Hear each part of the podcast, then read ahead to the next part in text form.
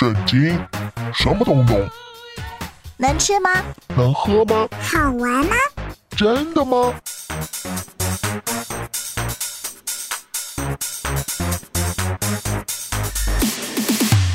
圣经鸡尾酒。干杯！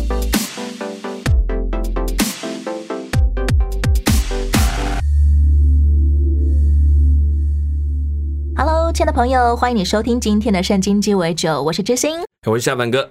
今天我们要来聊一名高富帅哥的故事。这个人名叫做扫罗。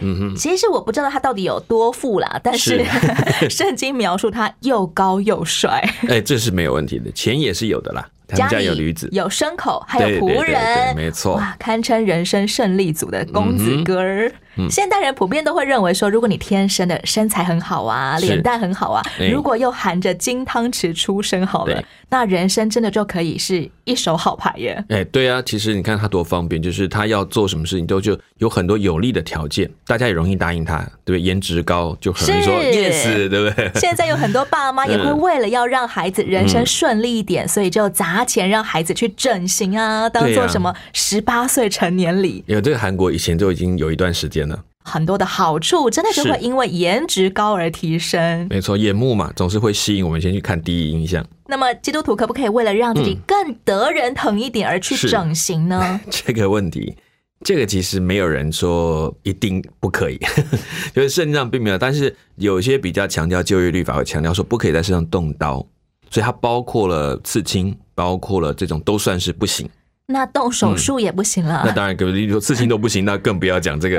当然是这是一个比较严苛在古代的一个律法，那也只是提醒说我们不要轻易伤害自己的身体。我想这倒是真实的，是像中国人一样，身体发肤受之父母，类似。不动刀是为了尊重父母的缘故吗对，就是？上帝给你的身体，所以你不轻易的去处理。可是有些整形必须认知，它有些是属于医疗性的行为，比如说我们讲唇腭裂，好，这种属于医疗型，他一定要做。除了缝补完，他也希望做的美观，这是一定的。我倒是觉得，纯粹为了要自己变得只是讨人喜欢这件事情，要想一想。动机的部分，为什么我作为一个上帝的儿女，我想要讨人喜欢？是因为这有时候会让你偏离了你自己生命真正应该有的目标，有时候会让你自己迷失在觉得只有美貌是胜过一切的条件，这都是危险的。迷失在镁光灯之下了。对对对，社会大众看待所谓高富帅、白富美，通常都是趋之若鹜。对那么今天的故事当中，我们又来看看上帝又是怎么看待人眼中所谓的高富帅。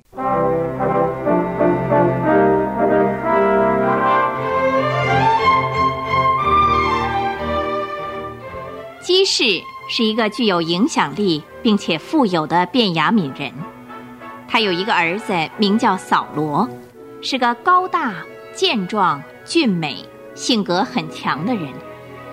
即使丢了几头驴，这做父亲的就对扫罗说孩子啊，我们的驴走失了几头，你带一个仆人去找找看呐、是爸爸。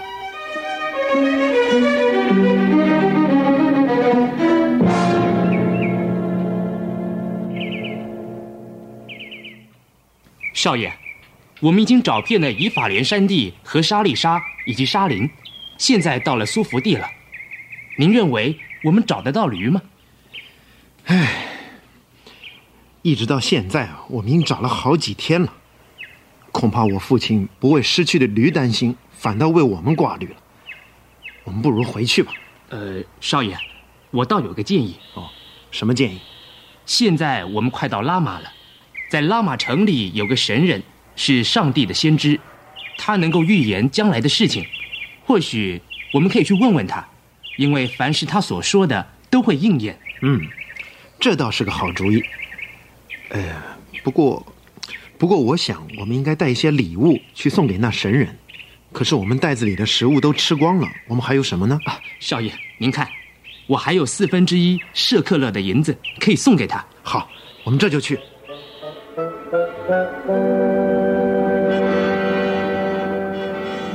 们上山进城的时候，遇见了几个出来打水的少女。呃，请问，呃，这里是不是有一位先知呢？嗯有啊，他就在你们的前面，快去找他，因为百姓要在秋坛献祭。他今天特地到城里来，在他还没有上秋坛吃东西之前，你们一定可以遇见他的，因为百姓等他来祝福祭物之后才吃呢。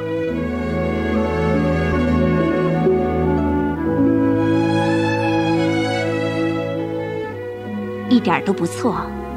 当他们进城的时候，萨姆尔正朝着他们走来。不过扫罗从来没有见过萨姆尔，并不知道他是谁。至于萨姆尔呢，在扫罗要来的前一天，上帝对他说：“萨姆尔，明天这时候，我要差一个人从便雅悯地到你这里来。你要高他。”做我百姓以色列的领袖，他要拯救我的百姓脱离非利士人的手。当萨姆尔见到扫罗的时候，上帝对萨姆尔说：“这人就是我对你所说的，他要治理我的百姓。”老人家，请问您是不是可以告诉我先知的家在哪儿？我就是先知。你先上秋坛去，因为今天你们要和我一同吃饭。明天早晨我让你离去，并将你心里的事都告诉你。三天前走失的驴子，你不必为他们担心，因为都已经找到了。但是以色列人民渴求的是谁呢？是你和你父亲的家族。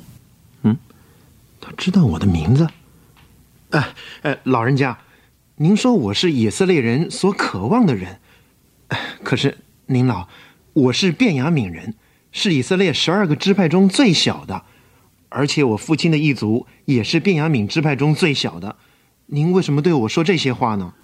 秋坛上的人正在等候我们，我们不好单言了。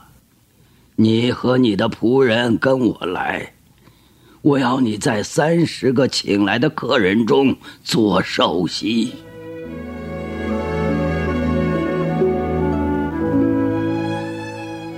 当萨姆尔安排扫罗跟他的仆人坐在首席上时。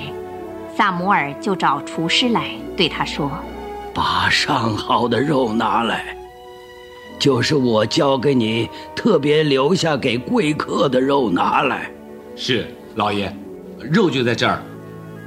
扫罗，这是为你留的肉，吃吧。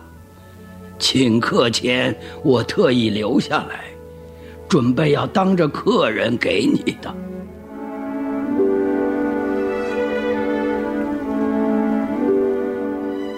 扫罗和萨姆尔及拉玛的长老们一同在敬拜的场所吃喝，然后萨姆尔邀请扫罗到他家中过夜，把他带到屋顶的平台上，单独跟他谈话，直到深夜。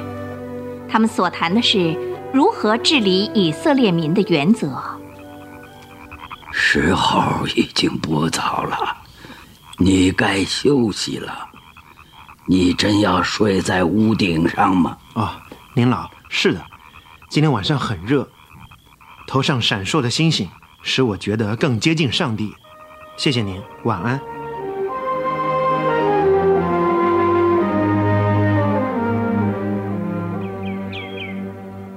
扫罗，扫罗，嗯，啊，天亮了，哦，快起来。我们好吃点东西，然后送你上路。哦，啊，是，谢谢您，老人家，我立刻起来啊。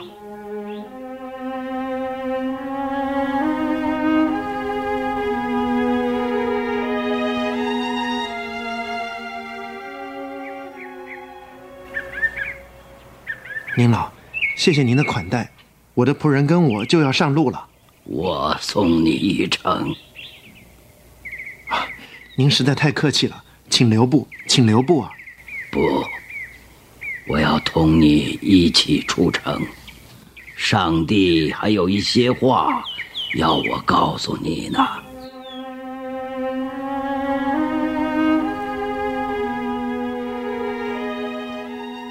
到了城外，萨姆尔就站住了。扫罗，你和我在这里站一会儿，叫你的仆人到前面去等你。等仆人走了，看不见也听不见他们说话以后，先知就拿一瓶膏油浇在扫罗的头上，并与他亲吻，并且说：“我将这油膏你。”为的是立你做以色列民的统治者。现在我告诉你，你与我离别之后要遇到些什么事。当你走进拉杰的墓地时，你要遇见两个人，他们要告诉你，你的驴已经找着了，你的父亲正在为你操心。当你继续走到塔伯的大树那里时，必遇见三个到伯特利去崇拜上帝的人。其中一个人带着三只小山羊，另一个带着三条面包，还有一个带着一皮带葡萄酒。他们会给你两个饼，你要收下。快到吉甲的时候。你会遇见一群先知，受灵感动说话，并演奏乐器。上帝的灵要临到你，改变你，像他们一样说预言。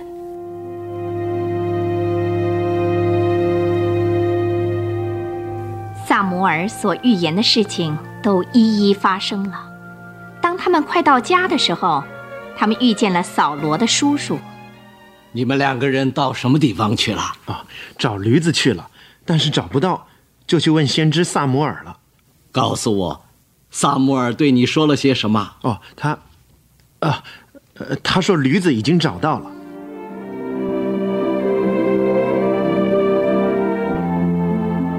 扫罗有意不把被告的事告诉他。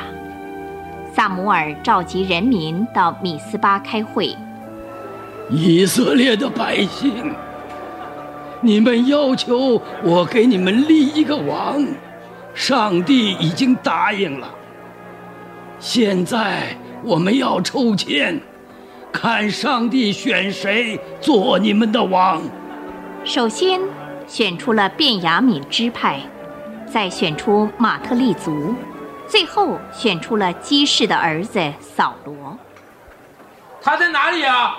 让他到前面来。哎，萨姆尔，他来了没有？上帝说他躲藏在行李中。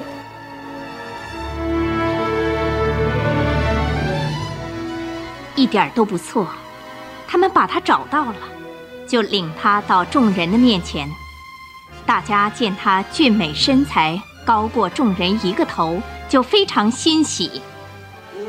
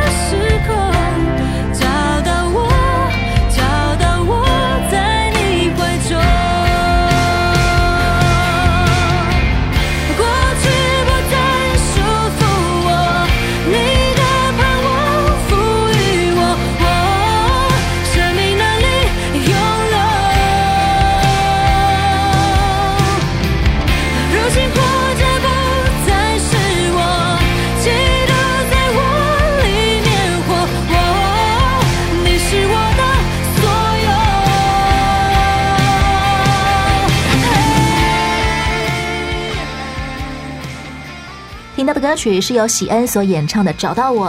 Hello，我是知心。我是夏凡哥。刚刚我们听见的故事是关于扫罗这位高富帅公子哥儿，他是怎么被上帝挑中的故事。嗯哼，下凡哥我们很好奇，上帝要挑一个人来做国王，统治以色列人，是跟人一样喜欢挑那种看起来哇又高又大、很称头、很体面的人吗？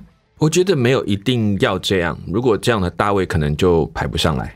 大卫没有这么高，没有这么帅。按照按照他所看到，似乎没有，但是其实大卫不见得条件就比较差。以他的条件来讲，比较容易被人家一眼看上，就好像给他一个好的身份、好的机会。上帝是挑他知道这个人一定会被大众认可的人吗？嗯，就他们想象中的王，可能更像这样。也可以说，上帝帮扫罗铺了一个蛮顺利的成王之路。当然，其实也是上帝已经预备好了他可以当一个王的样子，还有机会。像一般做服务业的人啊，嗯、看到对方是帅哥美女，就会对他好一点。是。那么上帝怎么看我们人本身就有这种喜欢看帅哥美女的倾向呢？我觉得其实这没有什么对或不对的问题，就是上帝给人看的比较顺眼，比较容易接纳他，也是好的，也是为了帮助他。也算是恩赐喽。对，这是一个恩赐。当然，它也有它的障碍跟问题。比如说，你就容易被人家看到去做这些位置。可是不要忘记，你能不能真的做好这个位置，又是另外一件事。实力能不能够被人认可呢？也要接受上帝的调教，你也要接受上帝给你的训练，所以你才容易做好这个位置。因为坐位置容易啊，可是你有好的外在条件，却没有更好的内在条件，总是会被看破手脚，那时候就更难看。这个扫罗很有趣的是，嗯、他原本出发是要去寻找他们家走失的驴，嗯、结果绕了几天，驴没找到，反而他自己被上帝的先知找到了，嗯哼、有点像被上帝暗算的感觉。就让你去想想你在找什么吧。其实很多人被上帝找到也是这种过程呀。嗯哼，对，有时候就是我觉得这种情境可能蛮有趣，就是说。你正在找一样东西，你也在问那个，因为你要花多少力气去找那样东西，表示这个东西对你有多大的价值。而同样的，当你被上帝找到，你才会突然醒悟，哦，我可以被上帝找到，那我到底是什么价值？可能也会更进一步去想。原来我的价值远比我渴望的那样东西还要珍贵。对，因为你为什么要被上帝特别找出来？上帝吩咐撒母耳去高这个扫罗做以色列第一任的君王，嗯、是还说这个人会救以色列全民脱离敌人非利士人的手。嗯，这是因为以色列人哀求上帝拯救，而上帝愿意眷顾人民，嗯、所以要来兴起扫罗这号人物。是的，嗯、所以扫罗他当初被兴起的目的是来做个民族英雄喽。嗯，继承了有一部分士师的这个责任。就是原来撒母耳的角色很像在当时又是士师又是先知还是祭司，但是到了这里开始慢慢要分出来，把这个带领全民去脱离那些管辖他们的人的这个工作，变到一个君王的身上，所以就你把这个责任放在他的面前，让扫罗知道我要带领的带大家是脱离，这按着上帝去完成这个事情。其实我们在故事中听见的扫罗，嗯、他只是一个普通的高富帅，嗯哼，他不像摩西，他从小就是在埃及皇宫里面受高等教育的。对，嗯、那么上帝看中扫罗有什么样的实力条件而选他吗？我觉得第一个是在我们看来是比较让百姓容易接纳的一个人，就是说，既然你们想要王，他也上帝也知道，在人的心中想象的王像什么，应该是个英雄人物。所以用一个英雄样的角色的外形来做这件事情，就是因为他没什么，没有什么其他特别的什么战功彪炳的事情，所以上帝反而要显得出来说，我挑选的我来使用，不是因为他自己可以，是因为我的挑选。会不会，嗯。有一种状况是我们大家都祷告、渴望，我们想要有一个英雄，结果真的有一个长得很像英雄的人出来了，嗯。人就会产生一种错误的安全感呢？嗯，会啊，有我们在讲呃领袖的特质当中，有一种就是很多跟随者会因为这个领袖是他们的领袖，所以会给他过多的赞美或过多的美好的想象，认为他一定完美无瑕，所以很容易在这个完美无瑕的偶像崩解之后，产生更大的失落。就像以前那个政治人物发生嗯丑闻的时候，很多人都要去看精神医生了。对对对，我们说，我说神格化这件事情，不是只有说被塑造，有时候我们自己也在进行这样工作。扫罗离开撒母耳之后，就遇见了一件怪事。嗯他遇见一大群先知正在敬拜上帝，一面说预言。嗯哼，扫罗这个时候忽然就被圣灵大大的感动，然后整个人脱胎换骨，变成新人。正如先前撒母耳说的一样，这是一个印证，主要是为了兼顾扫罗，让他知道说这件事情不是撒母耳说了算，他还包括了在实际上上帝会印证他所说的话，让他有勇气。他并不是一个，其实他并不完全是一个算懦弱的人，他其实是一个蛮勇敢的人，只是呢这件事情太大，大到超过他想象，所以需要给他一些支持的力量。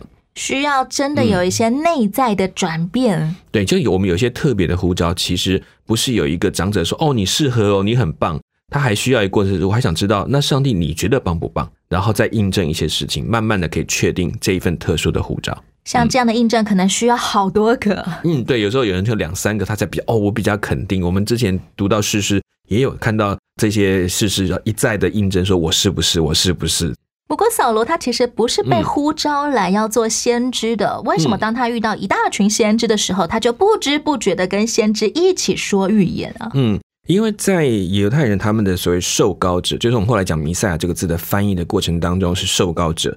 那受膏者的意思是上帝指派的人，那他们其中有几个职位一定是用这样的模式。第一个就是我们讲的先知，第二个就是大祭司，就是祭司本身，第三个就是君王。所以他其实用这个表达，这是上帝所挑选的人，受感说话，表示来印证我是上帝点出来的那个要成为君王的那个角色。所以这个事情成为后来他真的被点出来的时候一个很重要的证据。撒母耳他在高扫罗嗯做王之前，他还先把扫罗的仆人给支开，让他们两个只有单独一对一。是为什么不光明正大，直接就来办一场立王大会呢？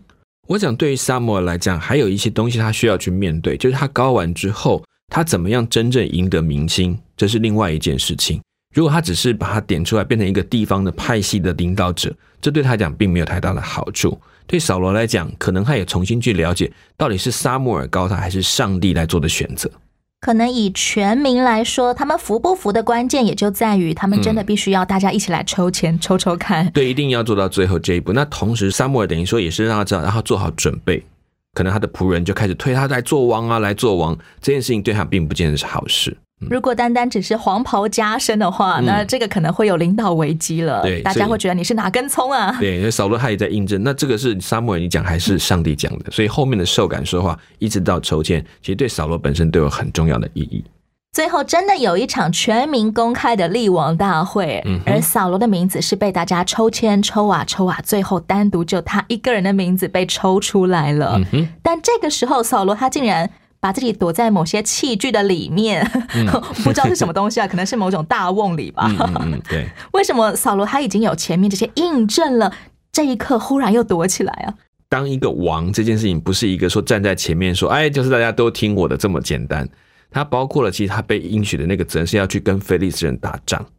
那这个非利士人统治他们又不是短时间，即便在撒母耳带领之下，他们也没有真的完全脱离了非利士人的压迫。对他来讲，我当王表示我要去面对一群可怕的敌人，招来千万敌人了，瞬间变成是那个剑靶，你知道吗？我哇们 要要要打这个国家，先把国王干掉，不就是吗？那 所以现在谁是王，我就先杀王再讲。显然不是什么光荣的事。对，看起来是一时的光荣，但是长期的梦魇。对，赶快躲起来。嗯哼，我觉得我们看自己很渺小这件事情，应该算是嗯。华人社会里面常常遇到的啦。嗯，毕竟我们跟西方社会比起来，我们比较有谦虚谦让的美德嘛。嗯，从小就被压抑啊，都是你犬子 贱内，然后我听到都是这个啊听起来好好呃，就就你你不小也得小一点，好卑微哦。对对对，不小都要小一点，所以很多时候，嗯。当我们发现上帝竟然呼召我这个渺小的人去做一件超伟大的事的时候，我们可能真的就会像扫罗一样，哇，满心惧怕，我小的不敢，嗯赶快躲起来。是嗯这种小看自己，就有可能会让我们没有办法回应上帝给我的呼召，这又怎么办呢？这有两种，一种是真的是谦虚害怕，就是我自己很害怕，我知道这个责任很大，我担不起，我有点想逃。但我觉得这个时候是上帝会加勇气的时候，就等于一次一次的印证，就像他被抽签抽出来这个事情，他觉得我躲起来就不会被抽到，没有想到躲起来仍然被抽到，就肯定一些事情，上帝会给你勇气。接下来，其实上帝也给扫罗很多的印证，有跟随他的人，他有几次的战役的成功，我想都是帮助他的。但是如果我们的做法只是觉得，哎呀，我觉得别人做比较好，都是在推给别人，那个不是真正的谦虚，是我不想做，我知道麻烦，我知道很累，那你做就好。这种事情有时候会把自己美好的机会给抛掉，这反而不是谦虚的美德，而是自我中心。是逃避的借口。我很小，所以我不行，所以是别人，我就一直逃，一直逃。那耶利米也说过自己很年轻，但是没有因为他很年幼，他就都不做。上帝会不断的鼓励我们，使我们能够与我们所得的呼召相称。是的，他会帮助我们走后面的那段路。其实上帝也知道我们的心态上面有很多还需要调整的地方，嗯，是，但嗯这些调整的功课也都一并与我们的呼召跟我们一起不断的前进。是。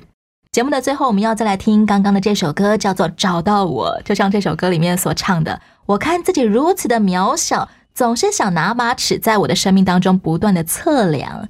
但是上帝要告诉我们的是，不是我们够，而是他对我们的爱是够的。是啊，有时候我们不是在刚看自己小，我很小没关系，但是你跟好他，他带着你走。靠着上帝的爱，我们就可以胜过我们心态上面的瑕疵。是的，我是真心，我是下半哥下一回的圣经鸡尾酒，我们空中再会喽，，OK，拜拜，拜拜。